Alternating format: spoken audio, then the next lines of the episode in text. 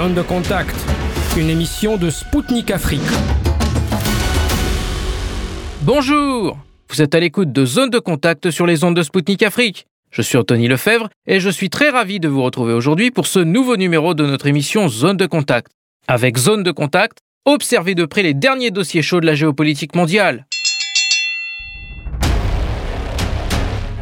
Au programme de notre émission d'aujourd'hui, le Forum économique de Davos, épinglé pour son empreinte carbone, le Burkina Faso souhaitant renforcer les relations diplomatiques avec la Russie, et Sainte-Geneviève-des-Bois, qui refuse les paiements de la Russie pour l'entretien du cimetière russe.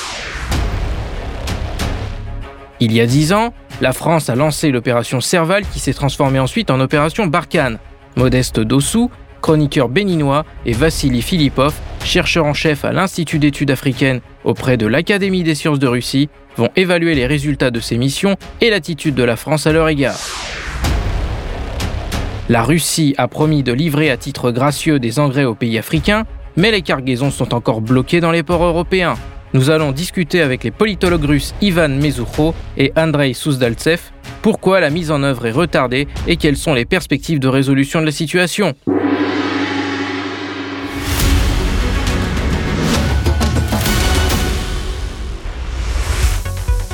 On démarre aujourd'hui avec une fois n'est pas coutume la Suisse. La station de ski de Davos voit converger des touristes d'un genre bien particulier. Et pour cause, Klaus Schwab a donné rendez-vous à tout le gratin de l'élite occidentale pour participer à l'édition 2023 du Forum économique de Davos. Placé sous le signe de l'écologie cette année, le groupe de réflexion environnementale CE Delft a rapporté que plus d'un millier de jets privés ont atterri et décollé dans les aéroports à proximité de Davos. Conséquence, les émissions de CO2 pendant l'événement étaient supérieures de deux fois par rapport à une semaine moyenne. Pour l'ONG Greenpeace qui s'est également penché sur le sujet, quatre fois plus de CO2 sont rejetés dans la nature durant l'événement que d'ordinaire. Greenpeace a constaté que 53% des vols en jet privé au départ et à destination des aéroports situés à proximité de Davos étaient de moins de 750 km, tandis que 38% d'entre eux concernaient des vols de moins de 500 km. Pire, l'ONG a constaté que le vol le plus court n'était que de 21 km. Un comble pour l'ONG qui a rappelé que le Forum économique mondial s'est fixé pour objectif de contribuer à l'objectif de l'accord de Paris sur le climat en réduisant la température moyenne de la planète de 1,5 degré. Une hypocrisie pour cette fête annuelle du jet privé selon le porte-parole du siège belge de l'ONG, Joeri Thiis. Ce dernier a invité les responsables à montrer l'exemple et à interdire les jets privés et les vols courts inutiles. Pour rappel, les jets privés ne font l'objet d'aucune réglementation dans l'Union européenne. Pourtant, ils sont plus polluants que les avions commerciaux selon une étude de Transport and Environment. En France, le gouvernement a voté une loi pour interdire les vols commerciaux courts si une alternative de liaison ferroviaire directe de moins de 2h30 est possible. Un double standard qui pose question. On poursuit en prenant la direction du Burkina Faso. Dans la dynamique de sa visite à Moscou en décembre dernier, le Premier ministre de transition burkinabé, Apollinaire Kielem de Tambela, a reçu le 12 janvier l'ambassadeur russe au Burkina Faso. Il a été question de renforcer les relations entre les deux pays et d'établir une coopération gagnant-gagnant entre Moscou et Ouagadougou. Monsieur Kielem de Tambela a présenté le potentiel que son pays peut offrir à la Russie. Il a proposé à la Russie de construire dans son pays des usines agroalimentaires en échange de pétrole, gaz et engrais russes. L'ambassadeur russe Alexei Saltikov, a de son côté noté que les relations diplomatiques sont au beau fixe. Moscou accorde des bourses aux étudiants burkinabés et 90 militaires se trouvent actuellement en formation en Russie. Le Premier ministre de la Transition a également souhaité la création d'une ambassade de Russie au Burkina Faso, absente actuellement. Pour rappel, l'ambassadeur russe réside à Abidjan, mais sa circonscription englobe également le Burkina Faso. On termine notre revue d'actu par la France. La ville de Sainte-Geneviève-des-Bois, située en banlieue parisienne, a refusé des fonds russes pour l'entretien du cimetière russe qui s'y trouve. Depuis 1927, environ 15 000 Russes ou Français d'origine russe y sont inhumés. Ce lieu de recueillement classé au monument historique depuis 2001 a la particularité de compter parmi ses pensionnaires l'écrivain Ivan Bounine, prix Nobel de littérature, le peintre Konstantin Korovine, le danseur Rudolf Nureyev. C'est l'endroit où se trouvent les tombes des nobles russes et des militaires russes qui ont combattu lors de la Première Guerre mondiale. L'un d'eux est le lieutenant-général Nikolai Lorvitsky, chevalier de la Légion d'honneur et chef de la division qui comprenait toutes les troupes russes en France. Il y a également une part d'Afrique dans ce nécropole. Le diplomate franco-russe Cyril Machov est né en Tunisie en 1923 de parents russes et est enterré à Sainte-Geneviève-des-Bois depuis sa mort en 2012. Pourtant, la mairie de la ville fait fi de ces illustres personnes qui ont fait le choix de la France pour leur dernière demeure. Elle a décidé de refuser, au nom du contexte international exceptionnel, les règlements émanant de l'État russe qui prend en charge l'entretien des tombes et le paiement des concessions funéraires depuis 2005.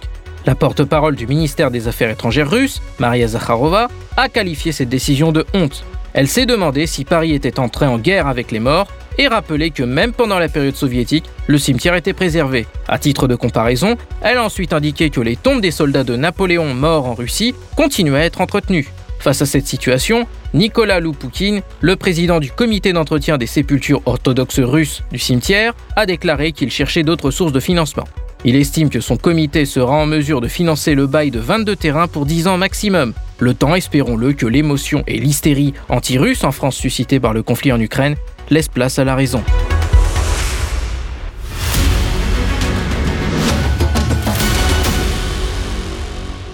Mesdames, Messieurs, votre émission Zone de contact présentée par Anthony Lefebvre se poursuit. Nous allons nous intéresser maintenant à l'Afrique subsaharienne. Il y a désormais dix ans, la France a lancé l'opération Serval. Cette dernière s'est transformée par la suite en opération Barkhane, qui a pris fin en 2022 avec à la clé un échec cuisant. Lors du précédent numéro de Zone de Contact, je vous avais parlé du livre du journaliste français Rémi Carayol qui évoque l'existence d'une prison secrète à l'aéroport de Gao au Mali. Ces révélations pourraient ternir encore un peu plus les relations qui sont déjà très dégradées entre Paris et Bamako. Dans les médias français, on refuse de reconnaître l'échec de l'opération Barkhane en faisant porter la responsabilité de cet écueil sur la Russie qui gagne de plus en plus de terrain en Afrique. Pourquoi la France n'assume pas s'être trompée? N'est-il pas trop tard pour Paris désormais? Quelles sont les perspectives qui s'ouvrent à la Russie? Deux spécialistes de l'Afrique vont se succéder à notre micro pour nous apporter leurs éclairages. Je vous présente Modeste Dossou, chroniqueur béninois, et Vassili Philippov, docteur en sciences historiques, chercheur principal à l'Institut d'études africaines auprès de l'Académie des sciences de Russie. Écoutez notre entretien. Bonjour messieurs, merci d'avoir accepté d'être présent parmi nous aujourd'hui.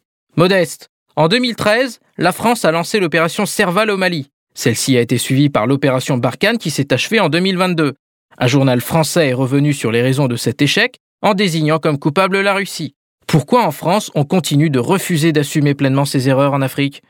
Les opérations militaires euh, françaises au Mali, de Serval à Barkhane, euh, n'ont pas été euh, un succès pour certains, ont été succès pour la France. mais revenons un peu en arrière. Serval en Afrique, Serval au, Mali, moi je pense que c'était vraiment un succès du, du moment où la réalité était que la France intervienne pour que les groupes rebelles ne prennent pas la capitale Bamako. Euh, je crois que c'était pour ça que le président d'alors, Diokunta Traoré, a fait appel à la France dans des circonstances plutôt euh, floues.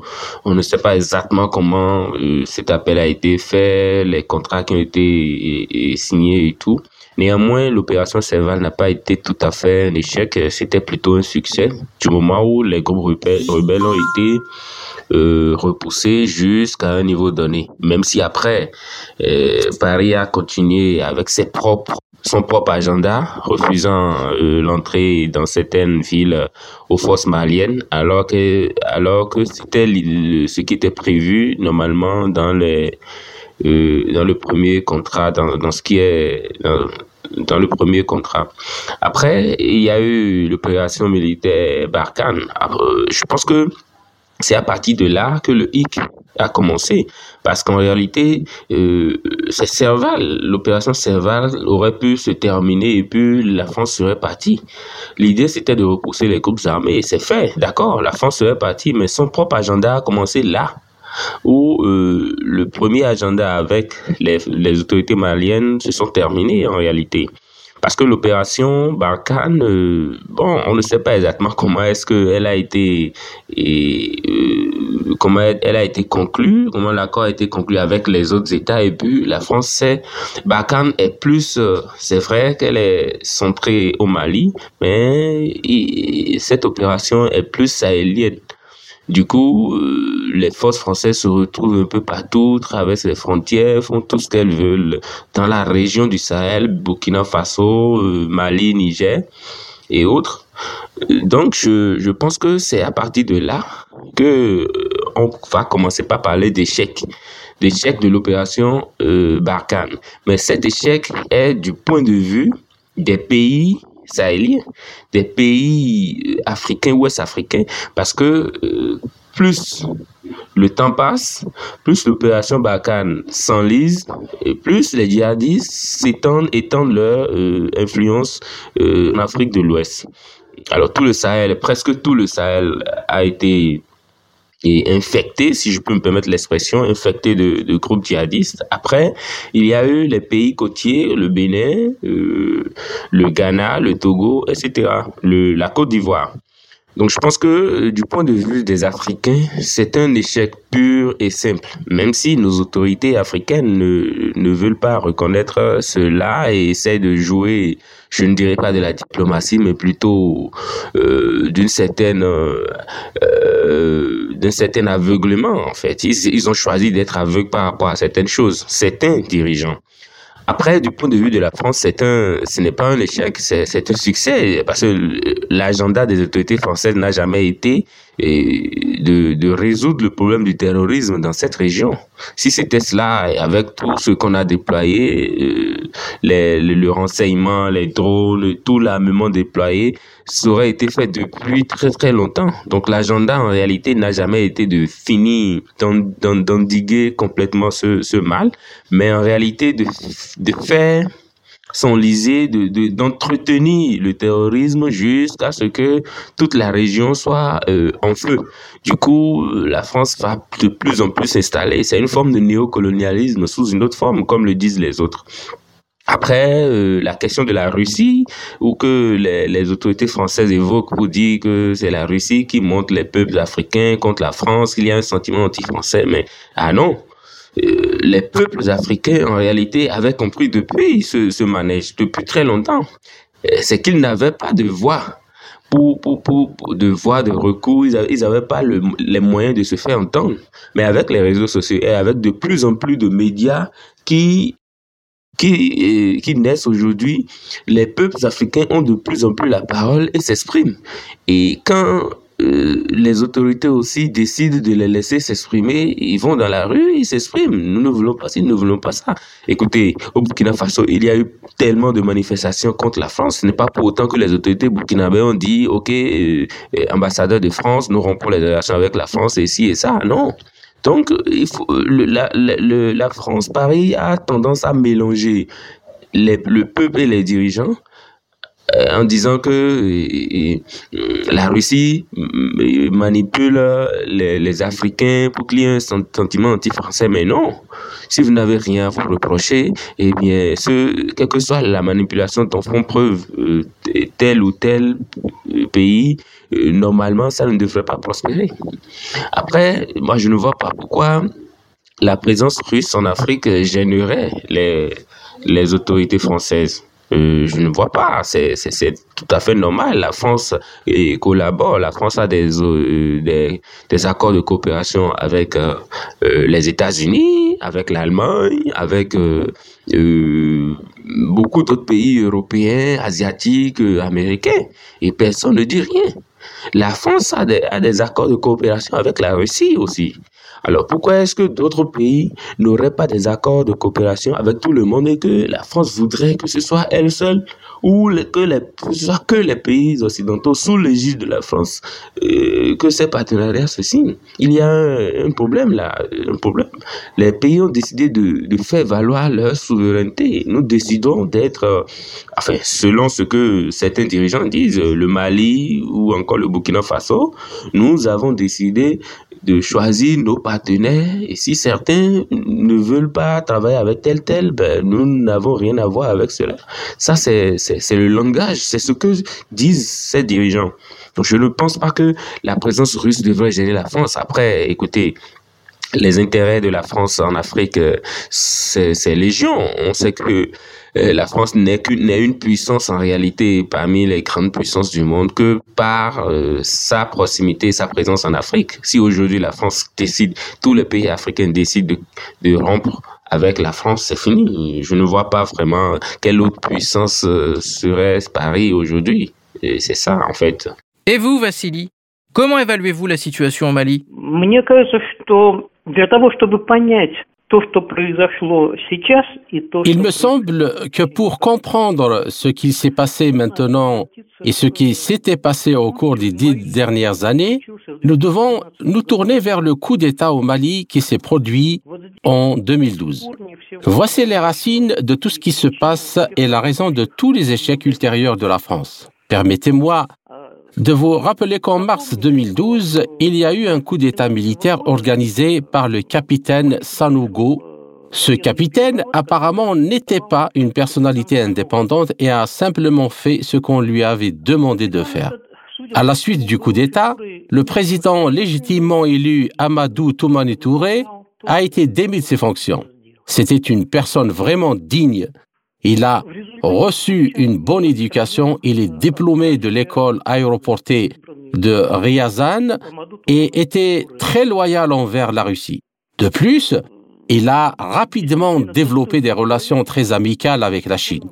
Et la Chine a commencé à pénétrer progressivement dans l'industrie minière du pays.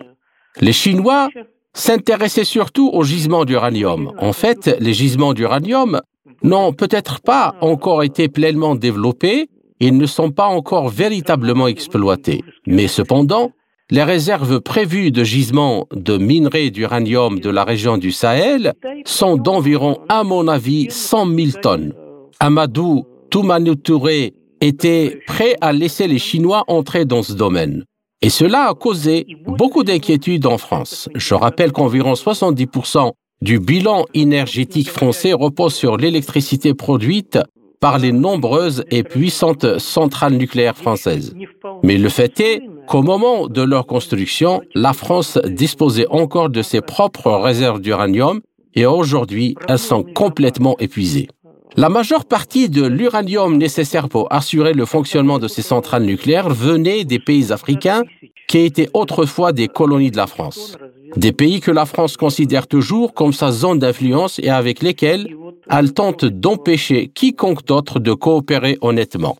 Il se trouve que ces réserves d'uranium qui sont vraiment importantes pour les Français ont commencé à être approchées par les Chinois et qui plus est, des Touaregs qui ont proclamé au Sahel leur État souverain islamique d'Azawad. Et bien sûr, ils ont également annoncé qu'ils détenaient des droits historiques sur l'uranium du Sahel. Les Français ont compris que tout cela représentait un grand danger pour eux et ils ont inspiré ce coup d'État militaire du capitaine Sanogo.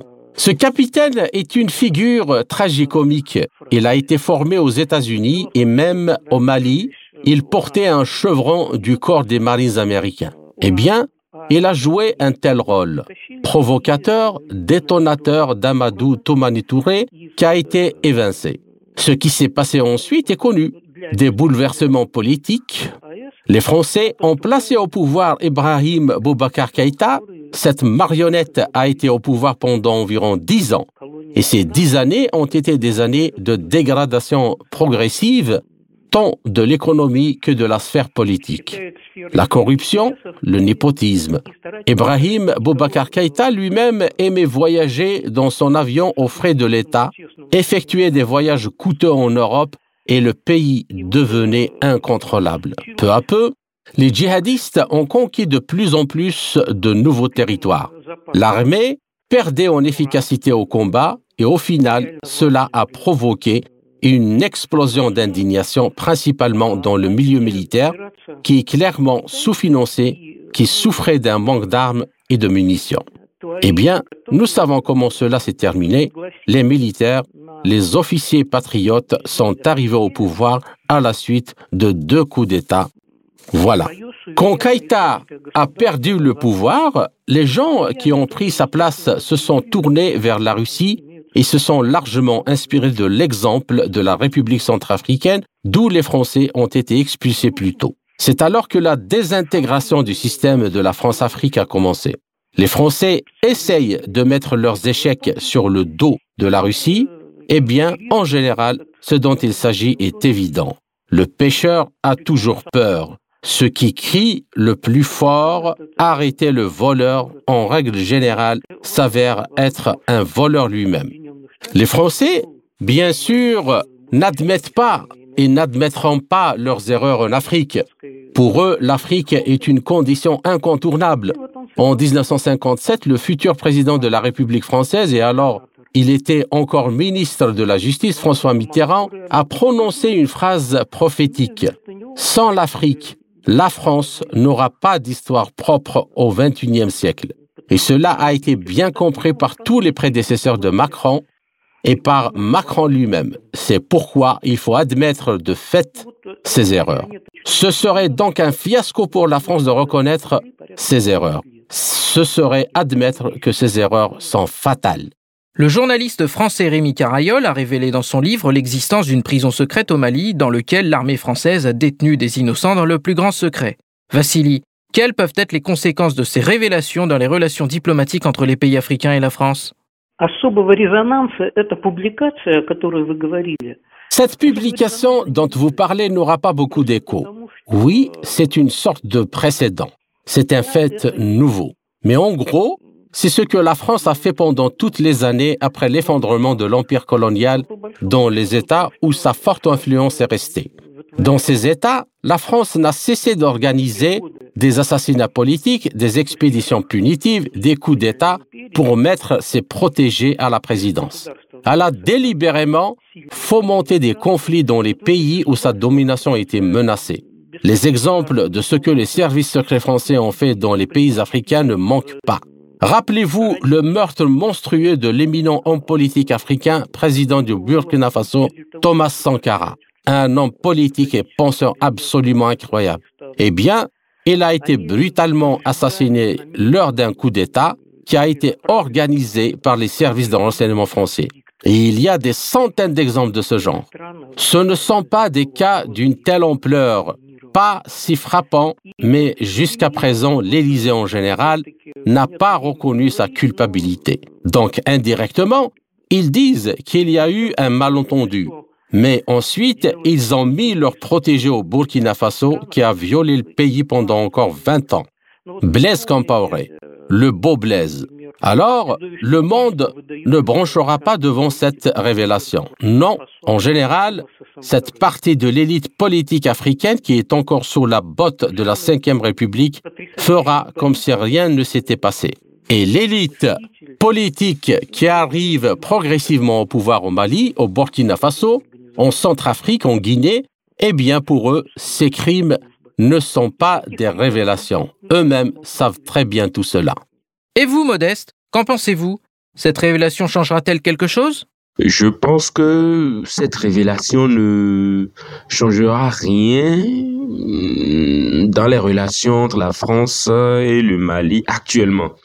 Euh, nous savons déjà que ils sont pratiquement, on dira pratiquement qu'ils n'ont plus aucune relation. Ça, c'est entre griffes. Après, il y a quelques euh, discussions, je pense, euh, qui se font de part et d'autre pour essayer de, revoir un peu euh, ce qui se passe entre ces deux pays-là. Mais aujourd'hui, c'est une rupture totale. C'est une rupture totale entre Paris et Bamako. Et la France essaie de jouer euh, bon s'ils ne veulent pas de nous nous nous allons pas être là mais c'est un grand c'est un grand coup un grand coup dur pour Paris de ne plus euh, continuer à euh, ces, ces, relations diplomatiques et certaines choses. Le fait déjà que Bakan euh, ait quitté le Mali, c'est un grand coup pour Paris. Du coup, ces relations sont en péril. Alors, la présence de cette prison secrète euh, je ne pense pas que ça euh, renforce ce,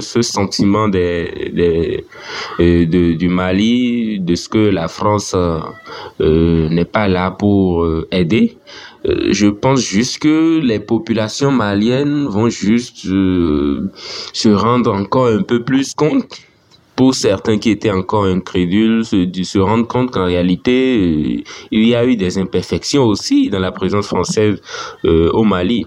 C'est vrai que euh, on dira que ou Paris n'a pas encore répondu, mais pourrait dire que c'est une prison, elle n'est pas secrète, et puis ça permet de détenir des djihadistes éventuellement pour les trucs là. Euh, pour les interroger et tout. Mais vous savez, euh, c'est là, c'est comme on le dit, c'est la parole de de l'officiel contre celle du, du, journaliste. La plupart du temps, on va trouver le moyen de décrédibiliser ce journaliste, on va trouver le moyen de, de, de, de faire dire que non, ce n'est pas quelqu'un de crédible et tout c'est tout à fait euh, la guerre des informations que mène la France aujourd'hui. Donc, euh, euh, je pense que cette révélation ne va rien changer ou ne va pas changer grand-chose dans les relations Paris-Bamako ou Paris-Afrique. La France a mis en place plusieurs mesures afin de contre-attaquer en Afrique dans le domaine de l'information. Quelles sont les chances de cette stratégie pour vous, Modeste? Et comme je le dis, tout, je le disais tout à l'heure, ils vont, on va trouver le moyen de décrédibiliser Carayol euh, par le fait, par le biais euh, de l'information des médias français et tout. Et aujourd'hui, l'usage des médias par euh, la France et par les Occidentaux aussi, enfin par tous les pays aussi, pour faire une forme de guerre d'information, c'est tout à fait légitime. C'est une forme de guerre que les gens font, donc chacun veut se positionner. Du coup, il y a une force, une force du média que chacun entretient.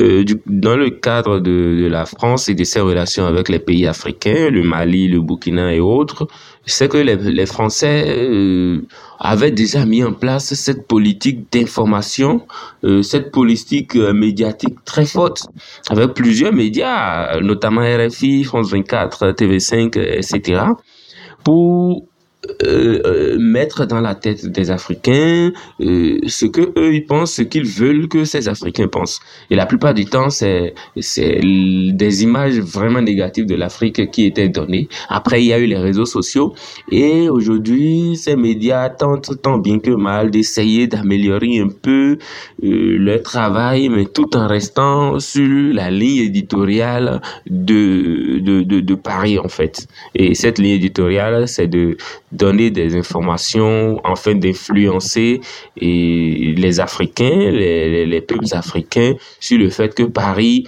est la solution pour l'Afrique en réalité. Voilà, c'est cette mais cette guerre d'information elle n'est pas n'est pas récente, elle est depuis depuis toujours là. Euh, même si après, avec euh, l'entrée en jeu euh, de plus en plus de la Russie et la Chine et certains pays, euh, Paris a recouru à d'autres formes d'information, notamment les réseaux sociaux.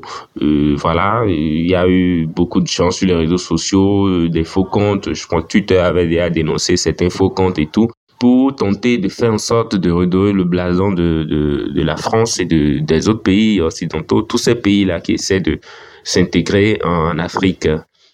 Donc, je pense que ce n'est pas une politique nouvelle et le, changement de stratégie par rapport à l'information, elle n'est pas tard. Et sauf que mm, la plupart des peuples africains comprennent de mieux en mieux ou ont tendance à plutôt euh, s'exprimer de mieux en mieux sur le fait que euh, la relation France-Afrique n'est pas du tout équitable et ne participe pas au développement de de l'Afrique. Ça doit changer. Dans le cas contraire, eh bien, faire comme le Mali rompre, quoi. Sinon, euh, tant que ça ne changera pas et que ça restera une sorte de relation entre tuteur et, un enfant de, de deux ans, trois ans, et la France se considère comme le tuteur de l'Afrique, et ça ne marchera pas, quoi. Avec le temps, tout ça va, va tomber, et puis bon. Les, les politiques africaines aussi vont commencer à changer vis-à-vis -vis de Paris.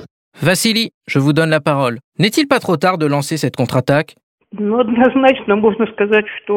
On peut dire sans se tromper que Paris est en retard. Ils utiliseront bien sûr tous les moyens de contre-propagande afin de maintenir en quelque sorte certains pays dans leur sphère d'influence. De toute évidence, ils n'abandonneront pas sans se battre. Et je pense que la guerre de l'information et la guerre, pour ainsi dire, brûlante, c'est ce qui attend les pays africains dans un futur proche. Peut-être qu'une telle conclusion vous semblera paradoxale, mais maintenant le sort de la France se décide, me semble-t-il, dans le Donbass. Le bien-être de la France en Afrique et la rapidité de son exode des pays africains dépend de la façon dont cette histoire se termine. Même les journalistes français écrivent que la France ne pourra pas résister à la puissance économique de la Chine et à la puissance militaire de la Russie à cette alliance. Modeste, quelle perspective s'ouvre à la Russie sur le continent africain après le départ de la France, du Mali et du Burkina Faso? Alors si aujourd'hui euh, la Russie est en train d'entrer dans le jeu en Afrique, euh, voyons, nous voyons déjà euh, au Mali, au Burkina Faso ou encore en Centrafrique, euh, si aujourd'hui le, le, le, la Russie est en train d'entrer dans le jeu, de d'essayer de faire sa pénétration en Afrique, c'est c'est de bonne guerre, c'est tout à fait normal. Euh, le continent ou les pays du continent africain ont le droit de coopérer avec ceux qu'ils veulent. Euh, pour la Russie, c'est très important de, de, de, de faire remarquer euh, que euh, il ne faudrait pas que ce soit seulement des pays en difficulté ou de, la coopération militaire en fait. On sait que la Russie est une puissance militaire incontournable et il faut pas que ce soit seulement dans des pays en difficulté militaire que la Russie intervienne pour les aider seulement. Non, mais il faudrait aussi que la coopération aille un peu plus loin pour que la Russie puisse avoir une certaine crédibilité. Parce que n'oublions pas, même avec euh, le départ des, des Français dans certains pays ou les problèmes de la France dans certains pays, les gens considèrent toujours qu'on ne peut pas remplacer un drapeau par un autre, que ce serait toujours la même chose. C'est vrai. Tous les pays euh, cherchent leur intérêt, même les pays africains, en collaborant avec euh, la France ou la Russie ou les États-Unis, chacun cherche son intérêt. Chaque pays avec ses intérêts. Je pense que l'idéal pour la Russie, dans ce cas, c'est non pas de n'intervenir que dans les euh, pays qui, ont des difficultés de des difficultés militaires, mais aussi d'intervenir et d'accroître leur coopération avec les pays qui ont vraiment besoin de l'expertise russe dans tel tel domaine. Au-delà du domaine militaire, la Russie est, experte dans le domaine de l'extraction, par exemple. Quand je prends euh, la Norilsk sidérurgie, voilà, je, je crois bien, la Russie est experte dans le domaine de l'extraction minière et autres. Je pense que la Russie peut apporter sa technologie à, certains pays africains qui en ont besoin et qui pourraient se développer aussi. L'idéal, c'est que le partenariat à la fois, comme le disent les Chinois, soit à la fois gagnant-gagnant, mais aussi euh, participe du développement des pays africains.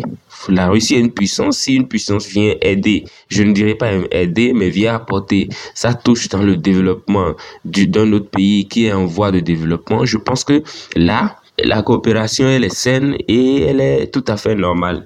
Mais qu'il ne s'agisse pas de devenir, devenir euh, le protecteur euh, ou, d'un petit poussé ou, euh, je dirais un autre tuteur à la française ou à la russe d'un pays africain. Je pense que pour que la Russie intègre la coopération, pour que la Russie fasse en sorte que la coopération avec l'Afrique soit assez fluide, il lui faut intervenir, apporter son expérience dans divers domaines, apporter sa technologie, parce qu'en Afrique, il y a l'expertise nécessaire, il y a la compétence, il y a l'expertise, il y a les ressources. C'est le développement de ces ressources qui pose problème. Il faut industrialiser l'Afrique. Et c'est là que les pays puissants, les pays développés interviennent. C'est là ils interviennent avec leur technologie et aident ces pays-là à avoir eux-mêmes leur industrie se développer par eux-mêmes au lieu de leur envoyer de l'aide chaque fois. Quand je prends l'aide au développement de l'Agence française de développement, on dit l'aide au développement, mais ce n'est pas de l'aide. Par exemple, l'Agence française de développement, la plupart du temps, c'est les biens de, des pays africains. Il y a eu entre-temps, euh, comment on appelle, les biens mal acquis de certains pays qu'on a saisis, vendus, c'est sous, on a dit que ça allait être retourné à l'Agence française de développement qui va et faire investir dans certains pays. Mais c'est sous, on dit que c'est la France qui vient aider ces pays, mais non. Ce sont les sous de ces propres pays-là qui retournent dans ces pays, mais la France revient comme un, un, investisseur ou un mécène euh, de ces pays. Nous vous aidons, vous allez voir.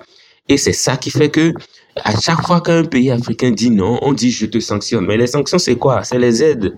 Par exemple, au Burkina Faso, les États-Unis ont euh, refusé de, de reconduire euh, le Burkina Faso dans, dans son programme AGOA. Et ça, c'est pour mettre la pression au Faso pour que le Burkina Faso suive la politique que eux, les États-Unis, par exemple, leur ont dictée. Et c'est ça qu'il faut refuser. Quand on prend la coopération euh, de certains pays avec la Chine, la Chine n'interfère pas dans la politique intérieure et c'est ce que les Occidentaux font qui détruisent complètement la confiance des peuples avec leurs dirigeants en Afrique. Du coup, euh, la Russie ne doit pas faire les mêmes erreurs. La, justice, la Russie doit venir en tant que partenaire. Et un partenaire, ça apporte, ça apporte comme ça reprend. Si vous voulez quelque chose de l'Afrique, apportez lui aussi quelque chose pour que le partenariat soit euh, égal et, et, que voilà chacun puisse trouver son compte. C'est tout à fait normal. Vassili, c'est à vous. Je vous laisse conclure sur ce sujet. Comment voyez-vous l'avenir de ces pays africains? Eh bien, si tout se passe bien dans le Donbass, alors je suis presque sûr que l'exemple de ces quatre pays, Mali, Burkina Faso, Centrafrique et Guinée, sera suivi par de nombreux pays en Afrique. De plus, ce ne sera pas une démarche. Ils ne se jetteront pas brutalement dans les bras de la Russie. Le truc, c'est que la Chine maintenant attire tellement les pays africains avec ses énormes prêts, ses investissements, ses projets d'infrastructure dans les pays africains que presque tout le monde a le désir de prendre sa part du gâteau et de le manger à l'intérieur de ses frontières nationales. Il est clair que ce processus se poursuivra inévitablement. Il est bien clair que la France ne pourra pas y résister. Elle n'a pas assez d'argent et il est clair que ses ressources militaires sont insuffisantes. Une autre chose est que cela est de plus en plus clairement compris à la Maison-Blanche. Et je suis sûr que la confrontation entre les États-Unis et la Chine va s'intensifier. Eh bien, si nous développons une coopération militaire avec les pays africains, la confrontation entre les États-Unis et la Russie va s'intensifier aussi. C'est évident. Et je pense que cela ne peut pas être évité car les Américains vont essayer de combler les lacunes apparues après que les Français ont quitté l'Afrique tropicale et centrale. C'était Modeste Dossou, chroniqueur béninois, et Vassili Philippov, docteur en sciences historiques, chercheur principal à l'Institut d'études africaines auprès de l'Académie des sciences de Russie. Ils ont apporté leurs analyses des opérations Serval et Barkhane. Chers auditeurs, le moment est venu de marquer une courte pause. Nous revenons avec les politologues russes Andrei Souzaltsev et Ivan Meizoucho qui nous avanceront leur version pourquoi l'accord céréalier n'est toujours pas respecté dans sa totalité. A tout de suite sur Spoutnik Afrique.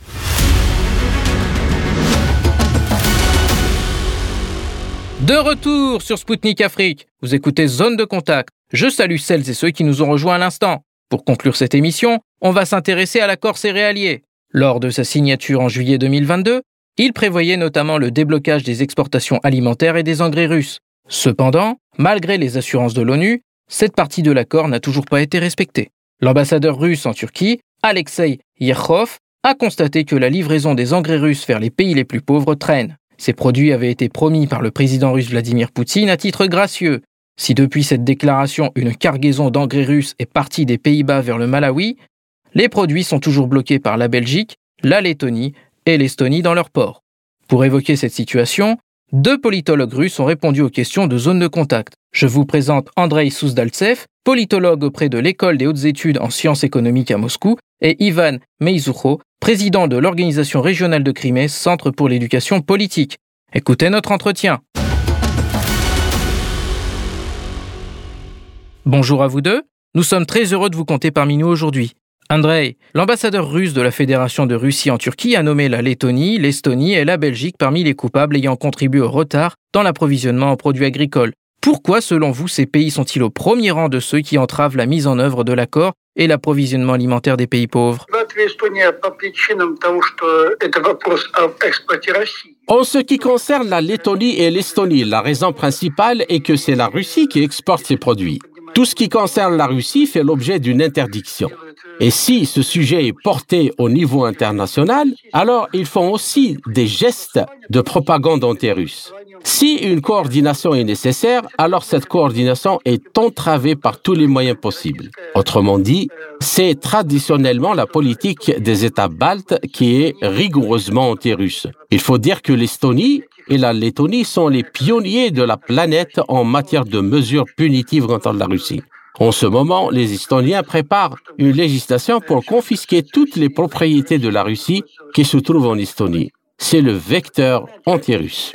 En ce qui concerne la Belgique, c'est beaucoup plus intéressant. En fait, lorsque nous avons prolongé l'accord céréalier en novembre de l'année dernière, nous comptions évidemment sur de l'aide pour ouvrir l'accès au marché mondial de notre approvisionnement en céréales et en engrais avec l'assistance de la Turquie. La Turquie est un acheteur majeur de céréales ukrainiennes pour lesquelles les prix sont actuellement dumpés. Et elle voulait être une intermédiaire dans la vente des céréales russes. La Turquie est intéressée par un volume important de céréales russes traditionnellement fournies depuis des siècles via le Bosphore au marché mondial. De manière générale, la Russie, pour sa part, fait tout pour que le grain ukrainien entre sur le marché mondial. Mais encore une fois, il n'y a pas de céréales russes ici. Nous devons comprendre que ce n'est pas un obstacle global pour la Russie. Une partie du grain est fournie par la Russie par transport ferroviaire. Il existe d'autres ports. La Russie est un grand pays. Le grain est exporté par Saint-Pétersbourg par les ports de l'Extrême-Orient. Mais le port le plus rentable, bien sûr, est Novorossiysk. Et quelle est la raison? Pourquoi est-ce si difficile pour la Turquie? En plus de la Turquie, les structures de l'ONU ont également entrepris cela en juillet de l'année dernière. Et ça n'a pas marché non plus. Premièrement, toutes nos tentatives pour lier d'une manière ou d'une autre cet accord à notre désir de vendre sur le marché mondial se heurtent instantanément aux affirmations selon lesquelles la Russie voudrait plonger le monde entier dans la famine. En fait, ce sont des questions de propagande, car l'Occident, pendant tous les mois d'août et septembre, les céréales d'Ukraine ne sont pas allées dans les pays qui vivent une pénurie alimentaire. Elles sont allées en Italie, en Espagne, et la Belgique y a été impliquée c'est-à-dire qu'elles sont allées dans les pays où se trouvent les revendeurs de ce marché des céréales et les revendent à un prix très élevé. Et par conséquent, si le grain russe apparaissait directement, il subirait d'énormes pertes. Ainsi, derrière l'écran de l'opération spéciale, ils essayent simplement de dévisser la Russie de ce marché. Et quand la Russie fait ses revendications, ils déclarent immédiatement qu'elle est responsable de la faim dans le monde. Et vous, Ivan, que pensez-vous de la politique de ces trois pays?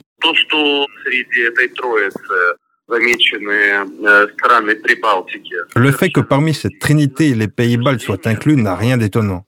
Malheureusement, les pays baltes sont depuis de nombreuses années un bastion de la russophobie dans l'Union européenne. En principe, bien sûr, ces dernières années, la Belgique ne s'est pas distinguée par un grand amour pour la Fédération de Russie.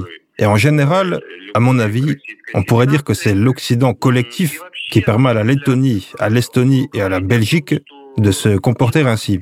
Il était initialement clair que personne n'allait se conformer au terme de l'accord céréalier. La Russie a accepté cet accord afin de démontrer sa position de maintien de la paix, sa volonté de négocier. Naturellement, le message de la Fédération de Russie n'a pas été correctement apprécié. Et aujourd'hui, nous avons ce que nous avons. Je pense que ce comportement des pays de l'Union européenne encourage la Fédération de Russie à se retirer légalement de l'accord céréalier car il suppose que certaines obligations soient remplies. Et quand une partie respecte ses obligations tandis que l'autre les ignore, alors de quel type d'accord peut-on parler? Jouer avec un seul but n'est pas la façon dont vous pouvez vous comporter avec la Fédération de Russie. Ivan, selon vous, quelle évolution des événements ou quelle décision peut aider à faire avancer les négociations sur l'accord des céréales pour qu'il y ait de réels progrès en matière d'approvisionnement? Pour le moment, je ne vois pas dans quelles conditions l'accord céréalier fonctionnerait dans le format où il était prévu à l'origine. Mais je comprends qu'avec l'offensive des troupes russes sur les fronts de l'opération spéciale, l'Occident recommencera à exagérer le sujet de l'accord sur les céréales, puis commencera à parler de négociations de paix. Autrement dit, ce sujet sera mis à jour après que les forces armées de la Fédération de Russie auront procédé à une offensive à grande échelle. On peut dire que la position instable de l'Occident sur l'accord céréalier est liée à la situation dans la zone de l'opération spéciale militaire en Ukraine. Et je pense qu'aujourd'hui, il y a tout lieu de croire que dans un avenir proche, il pourrait y avoir un tournant sur le front en faveur de la Fédération de Russie.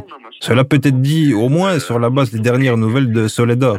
La perte de cette ville est devenue une douleur pour le régime ukrainien de Zelensky et une surprise totale pour les politiciens américains qui sont en fait inquiets des informations faisant état de cette perte. Et vous, Andrei, voyez-vous une opportunité de progrès? Ils n'ont pas besoin de ces livraisons. Ces revendeurs italiens, espagnols, belges n'ont pas besoin de telles livraisons gratuites. Parce qu'un pays où il y a une pénurie de nourriture alloue de l'argent pour l'acheter. Et s'il y a du blé gratuit, dans ce cas, il ne sera tout simplement pas prêt à acheter au prix fixé par les spéculateurs. L'ambassadeur de Russie a souligné qu'il y avait des retards, même dans le transfert gratuit des engrais russes vers les pays pauvres. Andrei, vous avez une idée? Que réalisent ceux qui entravent leur mise en œuvre?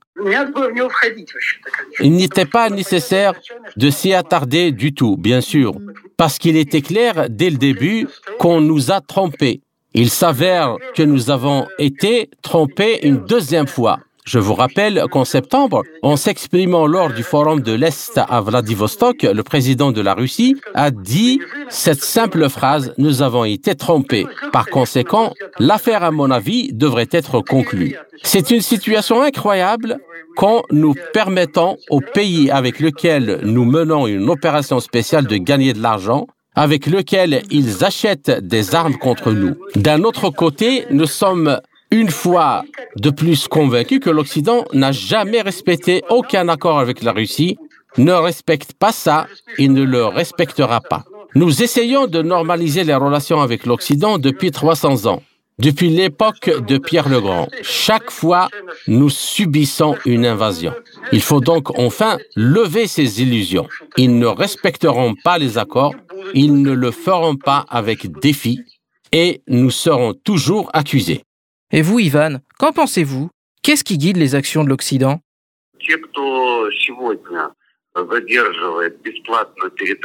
Ceux qui retardent aujourd'hui le transfert gratuit des engrais russes ne sont guidés que par une seule logique, une logique absolument primitive. Ils cherchent à nuire à la Russie d'une manière qui leur soit accessible. Bien sûr, le retard dans la livraison des engrais gratuits aux pays pauvres montre globalement l'absurdité du comportement des pays occidentaux il criait il y a quelques mois dans tous les médias que la Russie serait impliquée dans la fin dans le monde. Eh bien, c'est des conneries.